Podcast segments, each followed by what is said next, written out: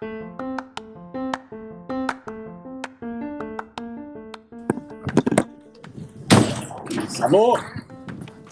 Hallo? Hallo.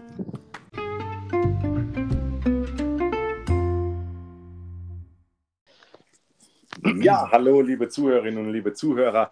Willkommen zur neuen Folge unseres Podcastes. Da liegt der Hund begraben.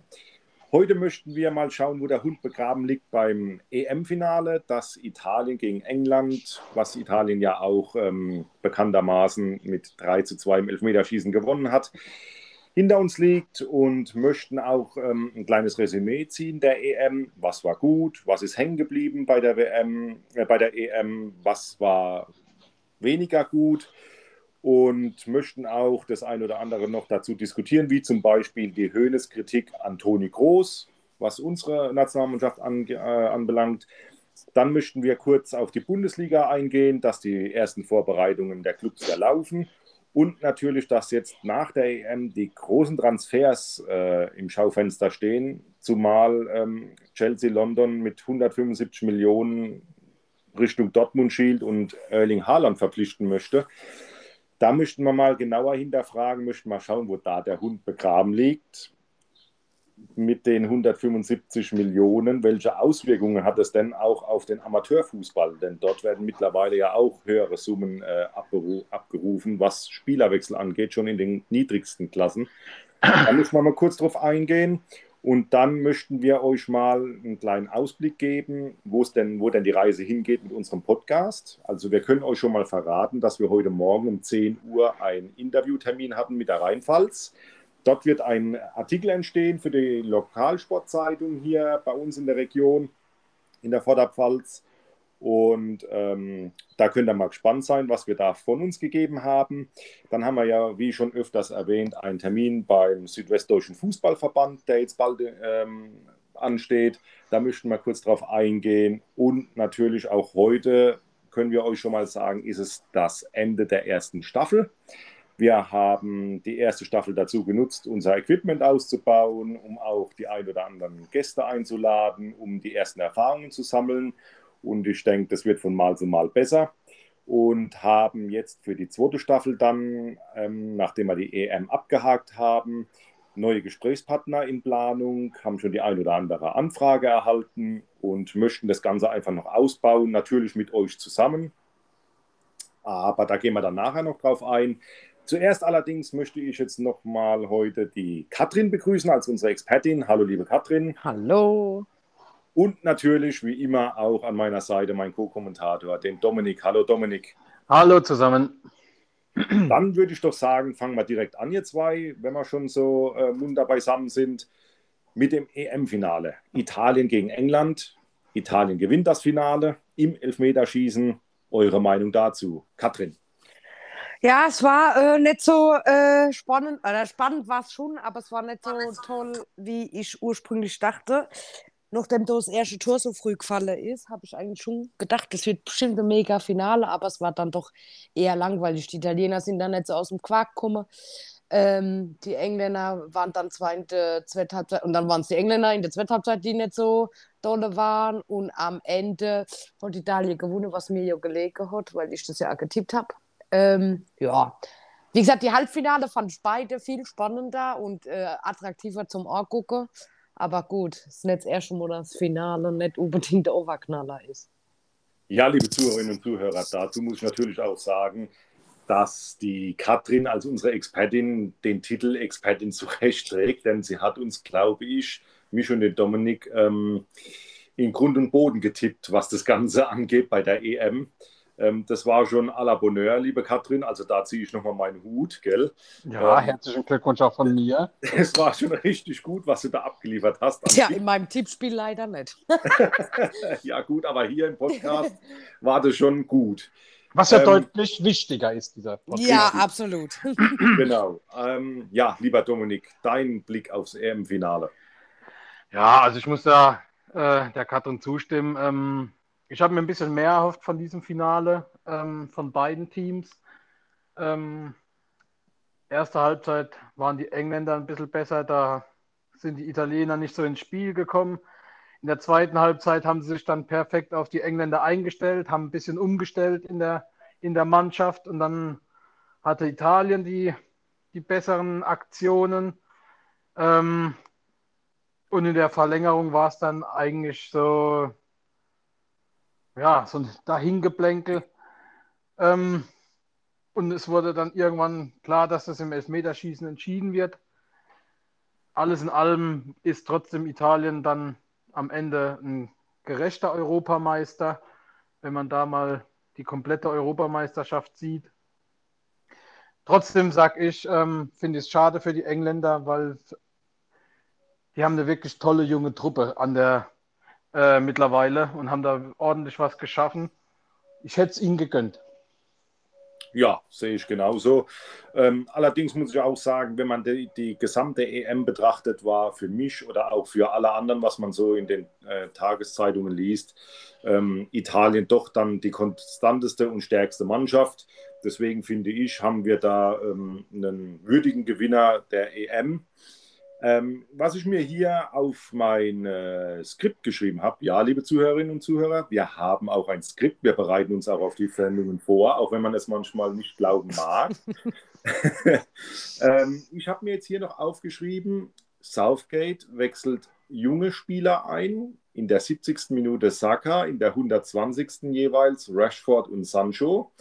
Alle drei schießen Elfmeter und allesamt verschießen ihren Elfmeter. Hat sich hier Gareth Southgate vielleicht ein wenig vercoacht? Was haltet ihr davon, Katrin? Ja, es scheint ja so, ne? Weil sonst wären sie jetzt Europameister. Ist halt auch ein riesen Last, den, die man den Junge da äh, auf, die, auf die Schulter gelegt hat. Ähm, so mal so, wie man aus der Presse gelesen hat, jetzt auch genug gab, die älter waren und die das die Chance hätten, ob die es am Ende des Tages gemacht hätten, weil dieser Flug von den Engländern, ich weiß nicht, ne? das hat ja schon ein paar äh, Dimensionen, die sind schon nicht mehr normal. Genau, seit ähm, 66 nichts ja, mehr gewonnen. Ja, ja und dann, äh, weiß man nicht, ob die es besser gemacht hätten, aber deine Junge so Last aufzubürden, ist schon schwierig, finde ich auch. Aber ja, gut. Ist jetzt passiert, ne? Aber ja, das hätte man vielleicht anders lösen, lösen müssen. Genau, und, und du, Dominik, was sagst du dazu? Ja, also da stimme ich voll und ganz zu. Ich kann es nicht so ganz nachvollziehen, was sich Gary Southgate dabei gedacht hat. Ähm, okay, ein Markus Rashford, ähm, der jetzt schon ein paar Jahre, also ein paar Jahre Profifußballer ist, das kann ich noch irgendwo nachvollziehen, dass man ihn schießen lässt. Aber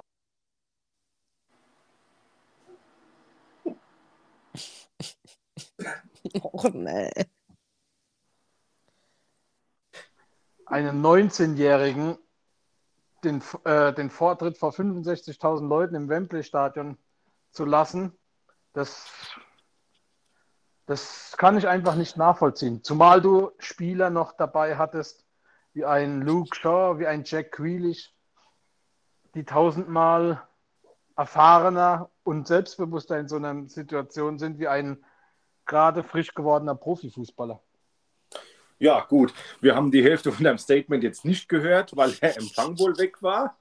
Ähm, haben das jetzt mal locker und lässig weggelächelt, die Katrin nicht. ähm, aber äh, du scheinst da schon recht zu haben bei dem, was du da gesagt hast. Dann lass uns doch mal zum Resümee der EM kommen. Was ist so für euch hängen geblieben? Welche Pros und welche Kontras habt ihr zur EM?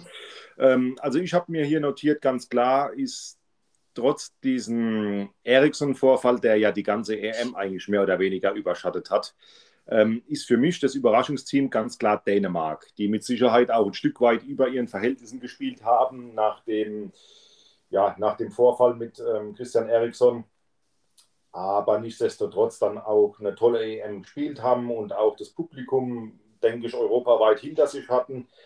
Ähm, die haben das sehr gut gemacht. Das war so die, die positive Überraschung für mich. Das Enttäuschende war nicht nur unsere nationale Elf, sondern auch das relativ frühe Favoritensterben. Also Portugal, Frankreich, Belgien, die sind ja alle relativ schnell ausgeschieden und waren aber bei den Buchmachern ja, wie wir alle wissen, ganz oben auf der Liste gestanden für den Gewinn der EM.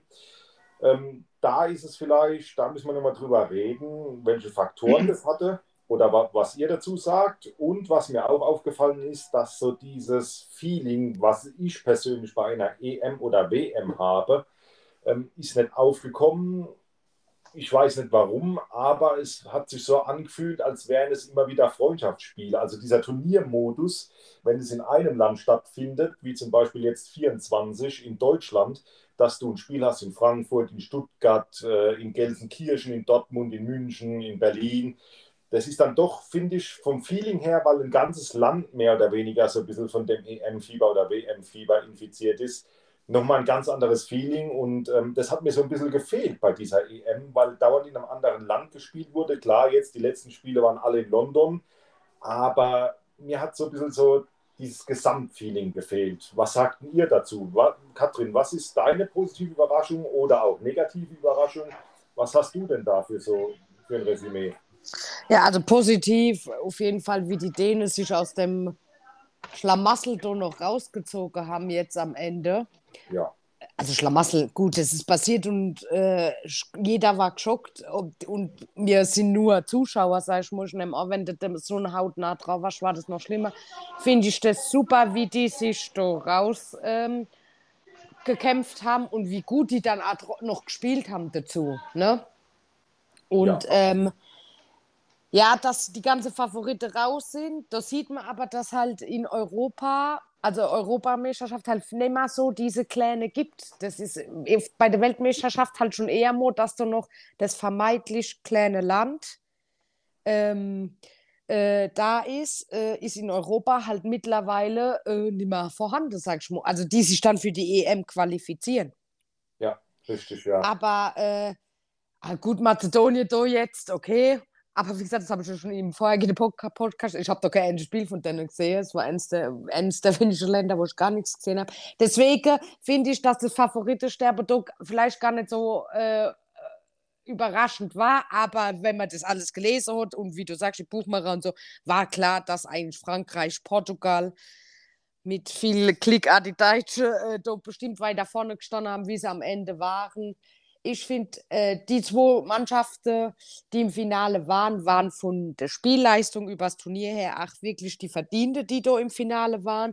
Auch wenn ich sagen muss, dass die Engländer meines Erachtens mit ein bisschen Klick in das Finale gekommen sind, weil ob es ein Elfmeter war gegen Dänemark, sei jetzt wurde hingestellt und dann noch ein zweiter Ball im Spiel, ja.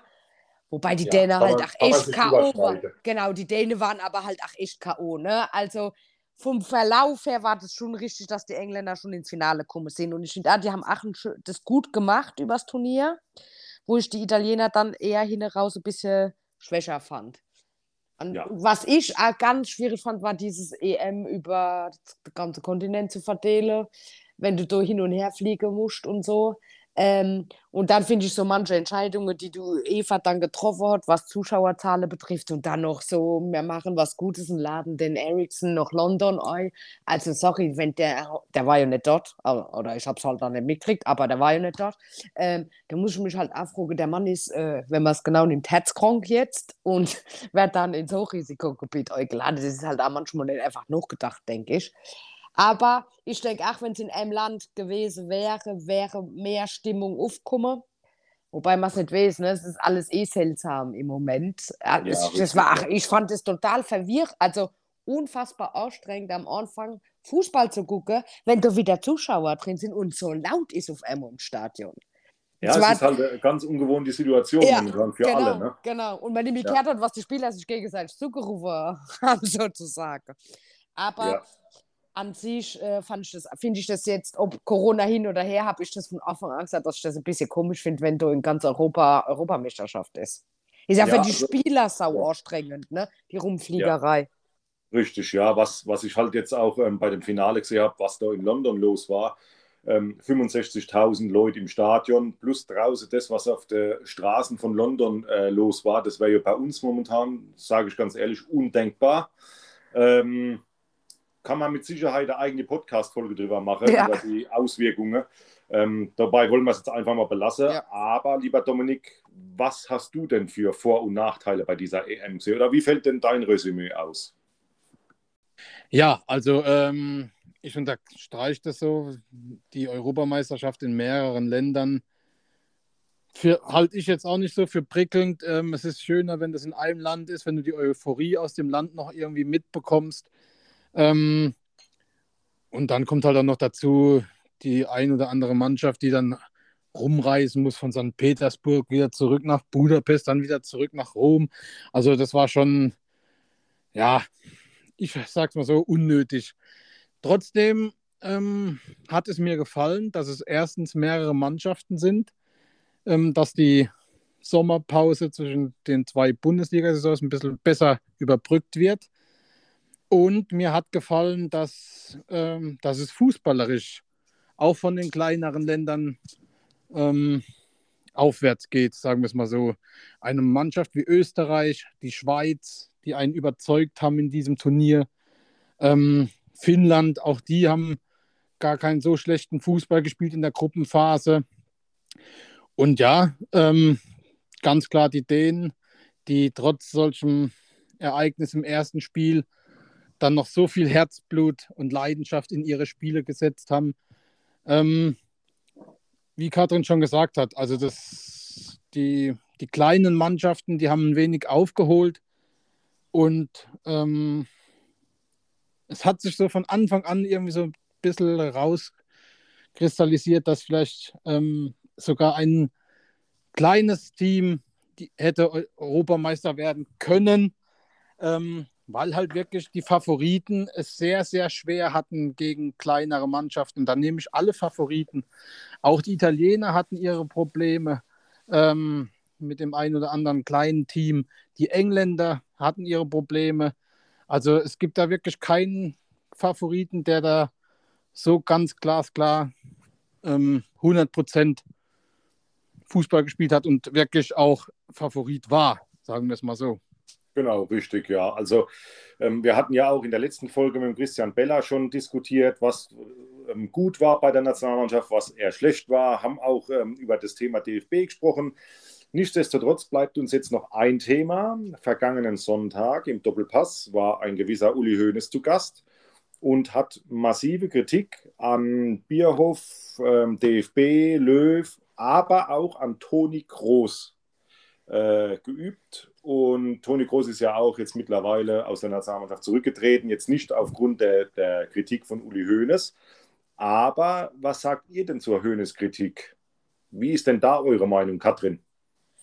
Ja, ich finde, er hat nicht Unrecht. Ne? Ähm, das ja. ist äh, mit dem Groß, ähm, in Spanien spielt man halt wahrscheinlich noch, oder spielt man noch so Fußball, wobei Real Anima die Übermacht ist, diese Movar, dieses Tiki-Taka hin und her, Sicherheit von links nach rechts, der Ball bis ins Tor tragen, das ist halt rum. Wir haben viel zu viele Mannschaften, die außen zu schnelle Spieler haben, wo, wo halt einmal ein anderer Pass kommen muss. Und deswegen, also groß finde ich schon da vollkommen recht gehabt. Mit dem äh, Löw, wie gesagt, war ich schon eigentlich am Anfang noch, jo, jetzt machen wir langsam und so. Zum Schluss habe ich aber gesagt, der, das war einfach zu stur mit seiner Aufstellung und mit allem. Mir stellt sich doch aber auch die Frage, ob das dann Sinn macht, dass ein Bierhof weitermacht und so. Ne? Also fand es gar nicht so schlecht, was der Doc gesagt hat. Ja. Ähm, es gibt, glaube ich, auch wenige, die ihm nicht recht gegeben haben. Ne? Richtig, auch wenn sie es nach außen vielleicht nicht sagen. Also man liest ja in der Zeitungen mal so, mal so, Pro und Contra gibt es da genug. Ähm, nichtsdestotrotz muss man natürlich auch Toni Groß zugute halten. Bei Real Madrid spielt man nicht einfach mal so. Ne? Ja, ja. Ähm, also das ist schon ein, äh, mit der beste und größte Verein der Welt und ähm, dort zu spielen ist schon ein Privileg, ja. Ähm, natürlich ist dem seine Art, Fußball zu spielen, vielleicht nicht die modernste Art, aber ich sag mal, wenn der als Taktgeber im defensiven Mittelfeld oder auf der Acht spielt und hat vor sich oder neben sich einen, ja, wie will ich sagen, dynamischere Part, dann mag das Konzept mit Sicherheit aufgehen. Allerdings mit dem Konzept Groß und Gündogan, die von der Veranlagung her gleich sind, beide Weltklasse-Fußballer, aber von der Veranlagung, vom Spielstil gleich, dann hat man ja gesehen, was dabei rauskommt. Oder was sagst du, Dominik, von der Kritik zu Hoeneß und allgemein zu Toni Groß? Also, ähm, auf der einen Seite sage ich, Uli Hoeneß hat da, glaube ich, den meisten deutschen Fußballfans aus der Seele gesprochen, was die Meinung angeht. Natürlich ähm, kannst du jetzt das Ausscheiden oder die Leistung der deutschen Mannschaft nicht nur an Toni Groß festmachen. Das haben wir ja auch schon in den letzten Folgen analysiert. Da waren mehrere Fehler oder mehr, mehrere Punkte, die zu diesem Ausscheiden geführt haben. Ähm, ich sage auch nicht, dass Toni Groß ein, ein, schlechter Fußballer war oder ist. Ähm, nicht umsonst spielt man bei Real Madrid. Aber du merkst auch bei Madrid, dass deren Zeit und deren Fußball im Moment äh, ganz schön ins Wanken kommt. Und ähm, dass da auch ein Umbruch in den nächsten Monaten oder Jahren definitiv fällig ist bei Real Madrid. Weder national noch international ist man da wirklich jetzt äh, eine Macht. Und so ist es auch äh, in der deutschen Nationalmannschaft mit dem Fußball von Toni Kroos. So wie Katrin schon gesagt hat, dieses Tiki-Taka hin und her, den Ball ins Tor tragen, das, die Zeiten sind rum. Die Mannschaften, die Gegner, die haben sich darauf eingestellt, die haben ein Konzept dagegen entwickelt. Ähm, weswegen es wirklich notwendig ist, dass man in Deutschland, in der deutschen Nationalmannschaft, äh, auch einen Umbruch stattfinden lassen äh, lässt. Und mit diesem Fußball kommst du einfach nicht mehr weiter, gerade weil der Fußball immer schneller und schneller werden wird. Also ich gehe mal davon aus, wenn wir jetzt schon so anfangen zu diskutieren, wird uns dieses Thema Nationalmannschaft gerade jetzt mit Hansi Flick etc., mit den vielen Umbrüchen, die es geben wird, neue Spieler etc., auch im Hinblick auf die EM 2024 noch viele, viele Diskussionsstunden hier im Podcast ähm, bescheren, denke ich doch mal. Dann möchte ich jetzt aber an dieser Stelle das Thema EM mal endgültig abhaken. Die EM ist rum, Italien ist Europameister. Wir haben uns lange und ausführlich darüber unterhalten und ich denke, das Thema können wir jetzt abhaken und so langsam mal wieder Richtung Bundesliga schauen. Die Vorbereitungen der Clubs sind, soweit ich weiß, allesamt am Laufen. Alle haben den Trainingsbetrieb aufgenommen. Die Spieler kommen jetzt dann auch nach und nach nach, nach dem Urlaub wieder zurück äh, zu den Mannschaften. Der ein oder andere EM-Fahrer hat noch ein bisschen frei. Aber ich denke, so Ende des Monats sind sie dann alle wieder mit an Bord. Und ähm, dann schauen wir mal, die ersten Testspiele sind jetzt auch schon angelaufen, habe ich gesehen, habe auch schon das ein oder andere verfolgt im TV. Und wo wir jetzt auch zum nächsten Thema kommen, den großen Transfers. Ja, man liest ja jetzt momentan überall allgegenwärtig das Thema Erling Haaland für 175 Millionen nach Chelsea, Fragezeichen. Ja, da muss man natürlich mal sehen, 175 Millionen in Zeiten von Corona, wo es den kleineren Vereinen, aber auch jetzt den Zweitliga- und Drittliga-Vereinen und abwärts dann ähm, finanziell vielleicht nicht mehr so gut geht wie vor zwei, drei Jahren noch. Ähm, da muss man natürlich auch schauen, ob solche Summen natürlich noch gerechtfertigt sind. Ganz klar ist, er ist einer der besten Stürmer in ganz Europa, wenn nicht sogar auf der ganzen Welt aber sind diese Summen von weit über 100 Millionen noch gerechtfertigt? Und was macht es auch mit dem Amateurfußball? Wie ist denn eure Meinung dazu, liebe Katrin? Ja, man hat ja gedacht, durch das Corona und die wirtschaftliche Schieflage von dem einen oder anderen Verein äh, tut sich das Ganze jetzt mal wieder noch unterschrauben mit der Ablöse. Äh, ist jetzt nicht der Fall, wie man sieht.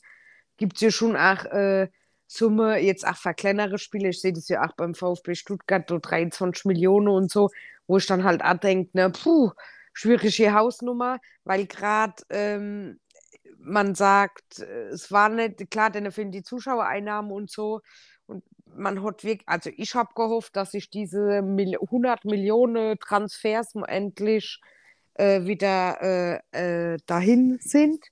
Ähm, aber wenn du halt so Geldgeber wie der Abramowitsch hast oder wie sie alle hesen, gibt es ja noch mehr, ähm, ja. ist das halt schwierig, weil wenn die Geld haben, ne, dann können die das ja so weitermachen. Das ist ja dann aber auch keine Vereinswirtschaft, wo da betrieben wird. Das ist ein Sponsor oder ein Geldgeber, der das dann klar macht. Der hat ja in dem Fall, so wie man ja jetzt heute gelesen hat, die Geld, das Geld freigeben für den. Ja. Wie hat es der Hönes am, Donnerstag, äh, am, Donnerstag, am Sonntag im Doppelpass gesagt? Die 175 Millionen gehen in, de, in die Bundesliga, also für Dortmund in dem Fall, aber die äh, tun das ja auch weiter, ähm, sagen wir, weiter verschaffen. Also die kaufen ja dann auch wieder und das Geld ist ja dann in der Bundesliga, so muss man das auch sehen. Aber am Ende des Tages ist es für die Amateurvereine schon ein kleiner Schlag ins Gesicht. Ne? Also ich glaube, da brauchen wir noch nicht immer so weit runtergehen. Das fängt schon in der dritten Liga an. Bestes Beispiel unseren FCK da hinten. Ähm, das ist halt, da denkst du dir, da werden 100, mit den 175 Millionen, ah, da werden wir ja mal super saniert. Da wird für einen Spieler so viel Geld ausgeben und wir wissen gar nicht, ob wir Lizenz und sonst irgendwas.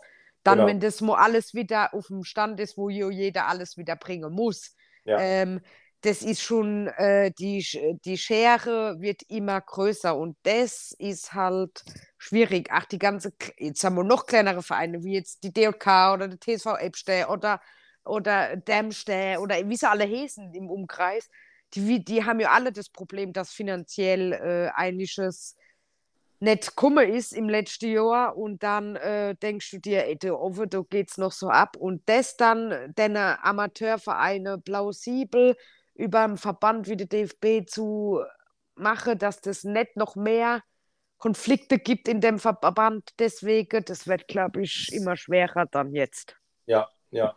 Und äh, Dominik, deine Meinung? Ja, also klar, die solche Millionensummen, die waren noch nie gerechtfertigt äh, für eine einzelne Person, sage ich jetzt mal. Und ähm, ich glaube, dass wir das auch niemals in den Griff kriegen werden.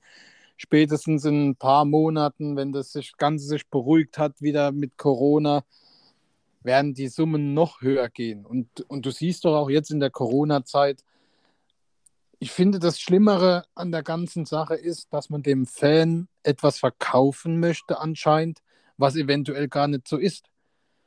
Wenn ich auf der einen Seite sage, als, als Bundesliga-Verein oder, oder egal in welcher Liga, ähm, uns fehlen Einnahmen in bestimmten Höhen durch die Corona-Pandemie und die, wir müssen die Mitarbeiter in Kurzarbeit schicken und wir müssen den Spielern die Hälfte vom äh, Gehalt abknöpfen, um manches überhaupt am Laufen zu lassen. Ja, aber dann frage ich mich, warum kann ich im Sommer dann für einen Trainer 25 Millionen ausgeben? Warum kann ich für einen Spieler 60 Millionen ausgeben oder 175 Millionen? Da stelle ich mir wirklich manchmal die Frage, ist das alles irgendwie eine Art Schauspiel, um dem Fan irgendwie klar zu machen, hier, wir sind trotzdem auf euch angewiesen. Ähm, auch uns geht es nicht gut, aber intern sind es ganz andere Meinungen. Ich, wenn ich Bundesligaspieler wäre und mir wird jemand sagen, hier, du musst jetzt 50 Prozent deines Gehalts abgeben und ich mache das dann auch, was ja auch wirklich eine gute Tat wäre, aber gleichzeitig kauft dann mein Verein für 60, 70, 80, 90 Millionen neue Spieler ein vielleicht noch für die Position, wo auf der ich spiele, würde ich mich persönlich verarscht vorkommen. Deswegen frage ich mich da manchmal, ist es auch dann wirklich so, dass die Spieler verzichtet haben? Oder ist es wirklich so gravierend, dass die, die Stadien nicht voll waren und die Einnahmen gefehlt haben? Ist es dann wirklich so gravierend für solche Top-Clubs? Mhm. Ich finde, da ist es einfach, ähm, da fehlt es irgendwo an, an Glaubwürdigkeit. Und das ist, glaube ich, das viel größere Problem, dass du vielleicht deine, dass du die Fußballfans irgendwann komplett verlierst durch diese Unglaubwürdigkeit. Und natürlich für, für jeden Amateurverein ist das, ist das ein Tritt in den Hintern, keine Frage. Was da trotzdem, trotz Corona-Politik, äh, Pandemie noch für Summen im Spiel sind, die Frage, ja. ja. aber die Frage, also haben die großen Clubs so arg geheult, also geheult hört sich jetzt übertrieben, aber so arg sich darüber ausgelost, dass die finanziell so groß, die haben alle ihr Mitarbeiter, da gebe ich dir voll ob es der Stadionwaschbroter ist oder de, die Putzfrau oder so, die waren alle in Kurzarbeit, da bin ich voll bei dir. Ähm, aber haben jetzt die großen Vereine alle, also ich, ich rede jetzt mal von Bayern, Dortmund, das habe ich jetzt nicht auf dem Schirm, wirklich nicht, ähm, haben die so gejämmert, also dass du jetzt so wie Bremen, da, da kam das ja sehr auf Schalke, dass die da mit Sicherheit auch, äh, die haben ja auch nicht solche Transfers gemacht am Ende des Tages. Und dann muss man halt auch immer sehen, ich habe mir das jetzt nämlich mal angeguckt, aber die Stuttgarter, wie viel ist denn Reukum und was haben die am Ende wieder ausgegeben dafür? Ne? Das ist immer die Wirtschaft, also gerade jetzt von, nur vom Transfer her. Ich gebe dir aber vollkommen recht, ich kann nicht meinen Mitarbeiter in Kurzarbeit schicken, wie gesagt, von der Putzfrau bis zum äh, Stadionsprecher wegen mir. und ähm, habe am Ende, äh, gebe ich trotzdem so viel Geld aus, auch wenn was reinkommt. Dann sollte man erstmal an die Kleine denken.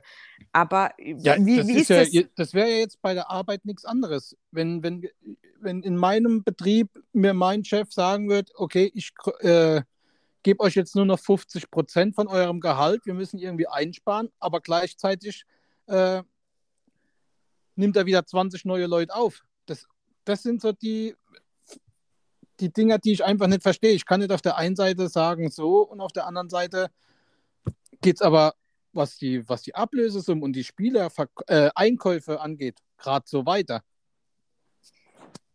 Ja, also es ist ja schon so, ne? Also es wurde ja auch in der Vergangenheit immer wieder gepredigt, dass diese hohen Summen, wie damals bei Neymar oder auch jetzt allgemein so, die, diese höheren Summen, dass das eigentlich nicht mehr machbar ist oder nicht mehr darstellbar ist für manche Vereine, ja. Ähm, als gutes Beispiel nenne ich jetzt mal, weil ich Frankfurt-Fan bin, André Silva wechselt von Eintracht Frankfurt zu Leipzig. So, André Silva hat laut Transfermarkt.de einen Marktwert von 40 plus x Millionen. Der Spieler wechselt zu Leipzig für 25 Millionen, weil beide Parteien, Frankfurt sowohl als auch Leipzig, sagen, dass diese Summen gar nicht mehr abrufbar sind von den Vereinen. Und zwei Wochen später kommt dann Chelsea und sagt, 175 Millionen für Haaland sind in Ordnung, machen wir. Das Geld ist frei. Also das sind dann schon Sachen, wo ich sage, ähm, das sind doch gewaltige Unterschiede dann zwischen so einem ja, Verein mit, mit Gönner und Vereinen, die vielleicht ähm, keinen Gönner haben, sondern nur ihre Sponsoren und, ihr, und ihre Rücklagen haben. Ja? Die können sich das ja gar nicht erlauben. Gut, aber jetzt muss man ja aber auch in der Bundesliga sagen, gab es ja gar nicht diese 100 Millionen dran. Oder also ich, ist nee. irgendeiner für 100 Millionen in der Bundesliga kommen? Nee, oder? Bundesliga an sich nicht, ne? Aber das, naja, das, es sind aber jetzt zum Beispiel, wir sind uns ja da einig, die Bayern, der wirtschaftsstärkste Club in, der, in, in, in Deutschland, hat sich auch in diesem, in diesem Pandemiejahr immer wieder hingestellt und von den Verlusten gesprochen, hat auch seine ähm, Spieler und Mitarbeiter Gehälter gekürzt oder Kurzarbeit geschickt. Aber trotzdem kauft man sich einen Trainer, einen Trainer für mehr, knapp mehr wie 25 Millionen. Wie, wie, wie, das, das sind ja schon so Summen, wenn ich schon für einen Trainer 25 Millionen Euro ausgeben kann und habe noch Spieler für, äh, für ein paar Millionen geholt, die auf Positionen, die bei mir eigentlich bestens besetzt sind, das ist das, was ich, was ich unglaubwürdig finde. Wobei der Hönes sagt, die haben kein 25 Millionen bezahlt, oder am Sonntag gesagt. Ich kann mir aber auch nicht vorstellen, dass, dass ein Minzlaff in, in Leipzig den unter 20 Millionen wegschickt. Keine Alleine Ahnung. für einen Trainer 20 Millionen. Das, ja, das also sind... sind schon, es werden da Summen abgerufen für einen Trainer. Auch äh, allgemein, wenn man sich vorstellt, vor ein paar Jahren, dass ein Trainer mit Ablösesumme geht. Adi Hütter geht für 7,5 Millionen von Frankfurt nach Gladbach.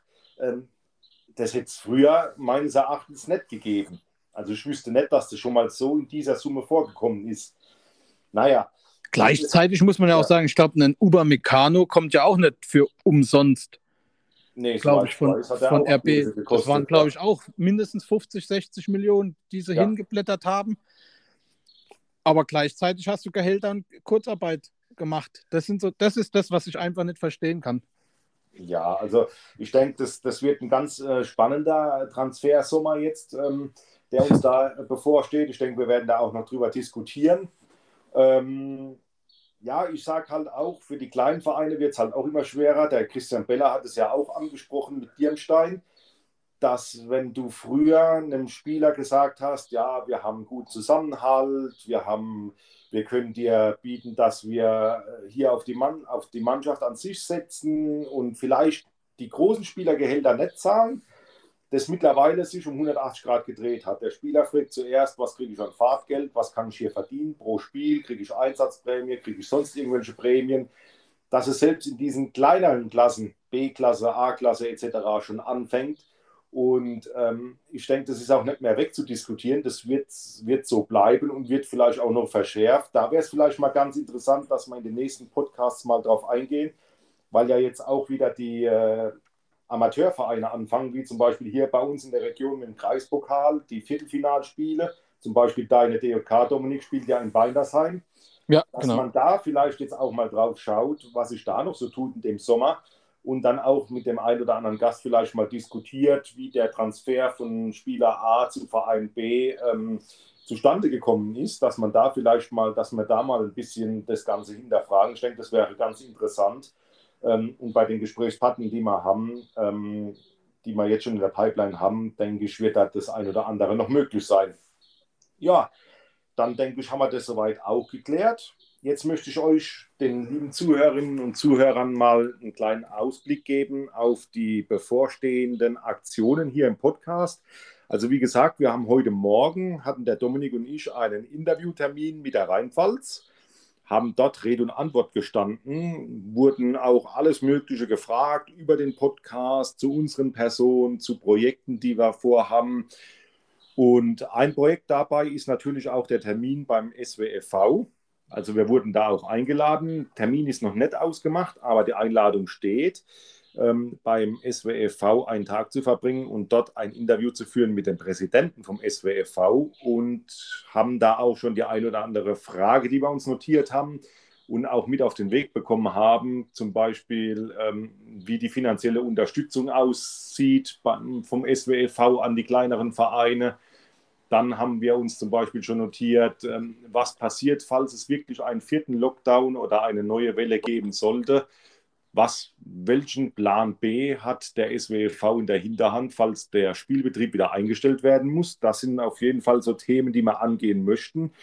Würden uns natürlich da auch freuen, wenn wir von euch in der Community da Rückmeldung bekommen. Wir haben jetzt auch die Podcast, äh, die Podcast, die Facebook-Gruppe eröffnet nennt sich Podcast, da liegt der Hund begraben. Da seid ihr gerne, ähm, könnt ihr uns gerne anschreiben über Privatnachricht oder auch über domme.fiege.gmail.com. Da könnt ihr uns auch gerne mal äh, anschreiben. Und ja, wir haben auf jeden Fall viel Neues für die Staffel 2. Wir, haben, wir möchten jetzt auch mehr mal auch Leute ansprechen, die fürs Ehrenamt stehen, auch mal den ein oder anderen äh, Politiker hier aus der Region mit ins Boot nehmen um einfach auch so diesen Punkt Amateurfußball, Ehrenamt in einem Verein allgemein mit anzusprechen. Ähm, Ehrenamt da, an sich kann man eigentlich quasi genau, sagen. Richtig, ja, das, genau. das, das Ehrenamt ein bisschen in den Fokus noch mitstellen. Genau, richtig. Weil das schon eine ganz wichtige Sache ist. Was gerade für, für die ganzen Vereine, muss man so sagen. Genau, richtig, ja. Und da wollen wir jetzt einfach mehr drauf eingehen.